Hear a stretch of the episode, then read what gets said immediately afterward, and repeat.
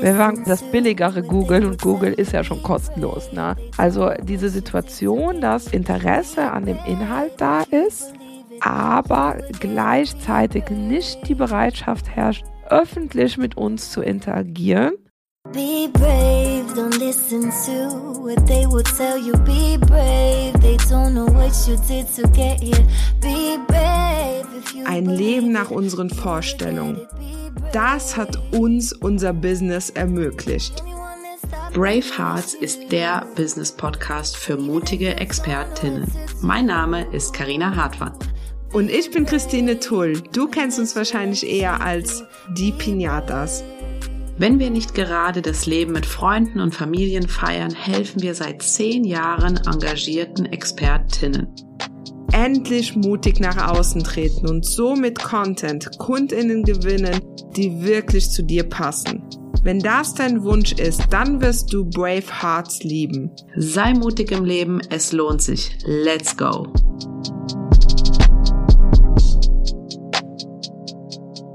Bevor es jetzt richtig losgeht, Werbung in eigener Sache. Ende Februar werden wir die Türen zu unserem neuen Programm Getzin öffnen. Getzin ist die Lösung, wenn du keine Reaktion auf deine Inhalte bekommst, diese dir austauschbar vorkommen oder du ewig brauchst, um spannenden Content zu erstellen. Denn Social Storytelling ist das Thema von Getzin und das aus gutem Grunde. Denn es ist 2023 Key, wenn du noch gesehen werden willst. Trag dich einfach mal auf die Warteliste von Getzin ein, dann kriegst du alle Infos, wenn wir Ende Februar die Türen öffnen. Hallo und willkommen zu der nächsten Folge. Christine, wir sind heute in dieser Podcast-Folge super, super ehrlich. Kannst du dich daran erinnern, als wir damals, also es ist glaube ich schon richtig lange her, das Gefühl hatten, dass unsere FollowerInnen uns einfach nicht leiden konnten, dass die uns irgendwie doof finden. Kannst du dich daran erinnern, dass wir dieses Gespräch hatten? Ja, und wir hatten dieses Gespräch schon, also schon ein paar Jährchen her, aber ähm, das Gespräch hatten wir nicht nur einmal. Ne? Es gab so immer mal wieder so Phasen, wo zwar auf dem Papier, also oben auf dem Instagram-Konto zum Beispiel, das Ganze gewachsen ist. Die Zahl ist hochgegangen, aber. Unsere Kundinnenzahl ist auch hochgegangen. Also alles war eigentlich tippitoppi. Trotzdem gab es halt irgendwie die Situation, dass zum Beispiel unter den Posts absolute Stille geherrscht hat. Ne? Und ähm, was das Einzige, was irgendwie passiert ist, ist, dass in den DMs sich Leute gemeldet haben, die, hey, ähm, ich habe da euren Post gesehen, XY, äh, könnt ihr mal gucken, ich habe das Problem, Instagram hat mich gesperrt oder so, ne? Und ähm, oder irgendwie gab es, ich wachse nicht oder solche Fragen, ne? Und ähm, das heißt, wir waren eigentlich für die, und ich vergleiche es immer mit, wir waren kostenloses Google und Google ist ja schon, oder das billigere Google und Google ist ja schon kostenlos, ne? Also diese Situation, dass das Interesse an dem Inhalt da ist, aber gleichzeitig nicht die Bereitschaft herrscht, öffentlich mit uns zu interagieren, aber hintenrum kostenlos irgendwie Know-how abholen. Ne? Und äh, das geht so weit, ähm, du hast äh, erwähnt, unsere Kundinnenzahlen sind gestiegen. Das war aber dann meistens auch bei Leuten, die irgendwie andere Kontaktpunkte noch mit uns hatten, zum Beispiel offline oder durch irgendein Network-Event oder die bei irgendeinem Vortrag oder so uns gehört haben. Ne? So, aber es war nicht diese Personenkreis, die so alleine über Content zum Beispiel, also über Instagram zum Beispiel zu uns gekommen sind. Die waren nicht bereit, für uns zu zahlen. Ne? Denen konnten wir anhand des Contents nicht einerseits die Begeisterung für uns als Person, und das darf man halt auch nicht unterschätzen, als ExpertInnen vermitteln und gleichzeitig auf der anderen Seite ähm, auch nicht die Bereitschaft für uns zu zahlen. Und äh, da waren so, und das ist echt nichts, was, also oft denkt man dann, ja, sind wir zu teuer oder so. Nee, es ging da wirklich auch um Kleinigkeiten, ne? Also man will ja Leute ansprechen. Es gibt ja wirklich die, ähm, die noch nicht mal bereit sind, 50 Euro für ein, eine Riesensache irgendwie zu bezahlen. Ne? Ähm, da, es geht, die aber gleichzeitig zum Beispiel dann äh, zwei Tage später oder so sich ein iPhone kaufen. Ne? Also genau diese Situation, dass äh, es ist Geld da, ne? aber man ist nicht bereit, in die Expertise zu, zu investieren, weil sie einem nicht wert ist. Und ähm, daraus ergab sich dann wirklich für uns auch die, diese, immer wieder diese Gespräche. Ich glaube, die können uns nicht leiden. Ich glaube, die, die finden uns doof. Äh, so und ähm, ja, es war, war keine schöne Zeit, ne? Ja, wir hatten uns auch sehr viel selber hinterfragt und wussten nicht genau, woran das liegt, also warum wir diese diese immer nach Tipps gefragt werden. Es waren wirklich so banale Fragen in, in den DMs und ähm, in, in den E-Mails und so sowas wie, äh, wann soll ich posten oder also so ganz kleine Sachen, die man ganz schnell selber googeln könnte. Und es war einfach kein großes Interesse an unserer Person da. Was denkst du, woran das aber lag? Weil wir, denke ich, jetzt heute nichts Persönliches von uns rausgegeben habe. Und ähm, wir haben, und gleichzeitig haben wir mehr Privates erzählt als jetzt eigentlich. Das ist mega witzig, ne? So, also wir haben die Leute mitgenommen, wenn wir vielleicht mal irgendwie äh, abends essen waren, wenn wir ähm, irgendwie äh, unter, also so auch so private Sachen gemacht wir haben. Wir haben eigentlich sehr viel auch vor allem in, in den Stories und so gezeigt, wo wir unterwegs waren, ja wo wir mit irgendwie äh, mit Maske auf dem Gesicht im Wohnzimmer zu Hause in unseren Privaträumlichkeiten, Privaträumlichkeiten, Residenzen so saßen und trotzdem haben die Leute kein Gefühl für uns gekriegt. Ne? Es war immer so dieses, ah ja, guck mal, die zeigt jetzt etwas, aber ich habe nicht das Gefühl, dass ich wirklich begreife, wer diese Menschen sind. So, ne? Und ähm, ich glaube, das ist für, für alle, die jetzt auch zuhören, vielleicht auch ganz interessant, dass es eben auch diesen, ihr könnt so viel Privates zeigen von euch, wie ihr wollt und gleichzeitig äh, kann es sein, dass die Leute auf der anderen Seite trotzdem nicht wissen, wer ihr seid. Ne? Das hatte uns aber, wie gesagt, das ist schon mehrere Jahre her. Das hatte uns damals schon fast so in so eine Identitätskrise reinstrudeln lassen, wo wir uns überlegt haben, was können wir den Leuten zeigen, dass die wissen, das ist Christine, das ist Karina, Karina tickt so, Christine tickt so, dass sie überhaupt wissen, wie wir heißen, so und aus nicht aus unseren Namen Christina machen.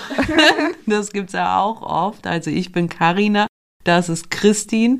Ähm, bitte jetzt ab jetzt merken.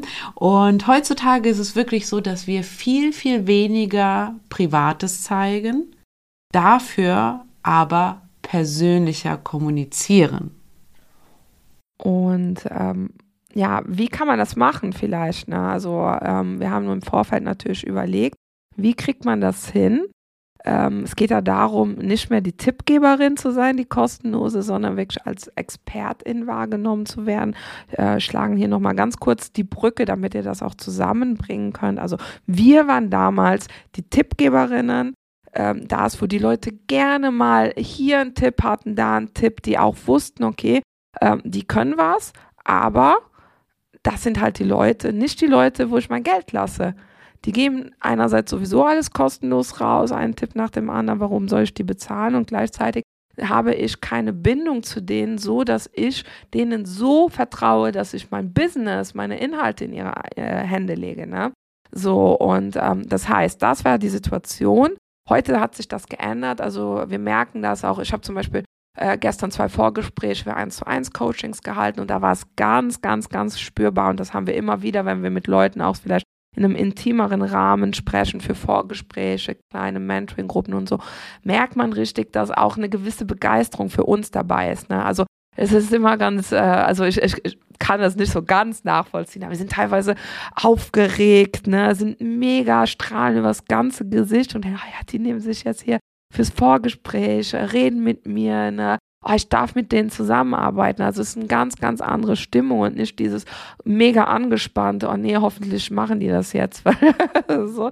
sondern es ist eine super positive Stimmung. Man merkt, man hat irgendwie einen persönlichen Vibe. Der erscheinen auch äh, 99 Prozent der Fälle nur noch Leute, die auch wirklich so ticken wie wir. Das ist halt auch noch ganz wichtig.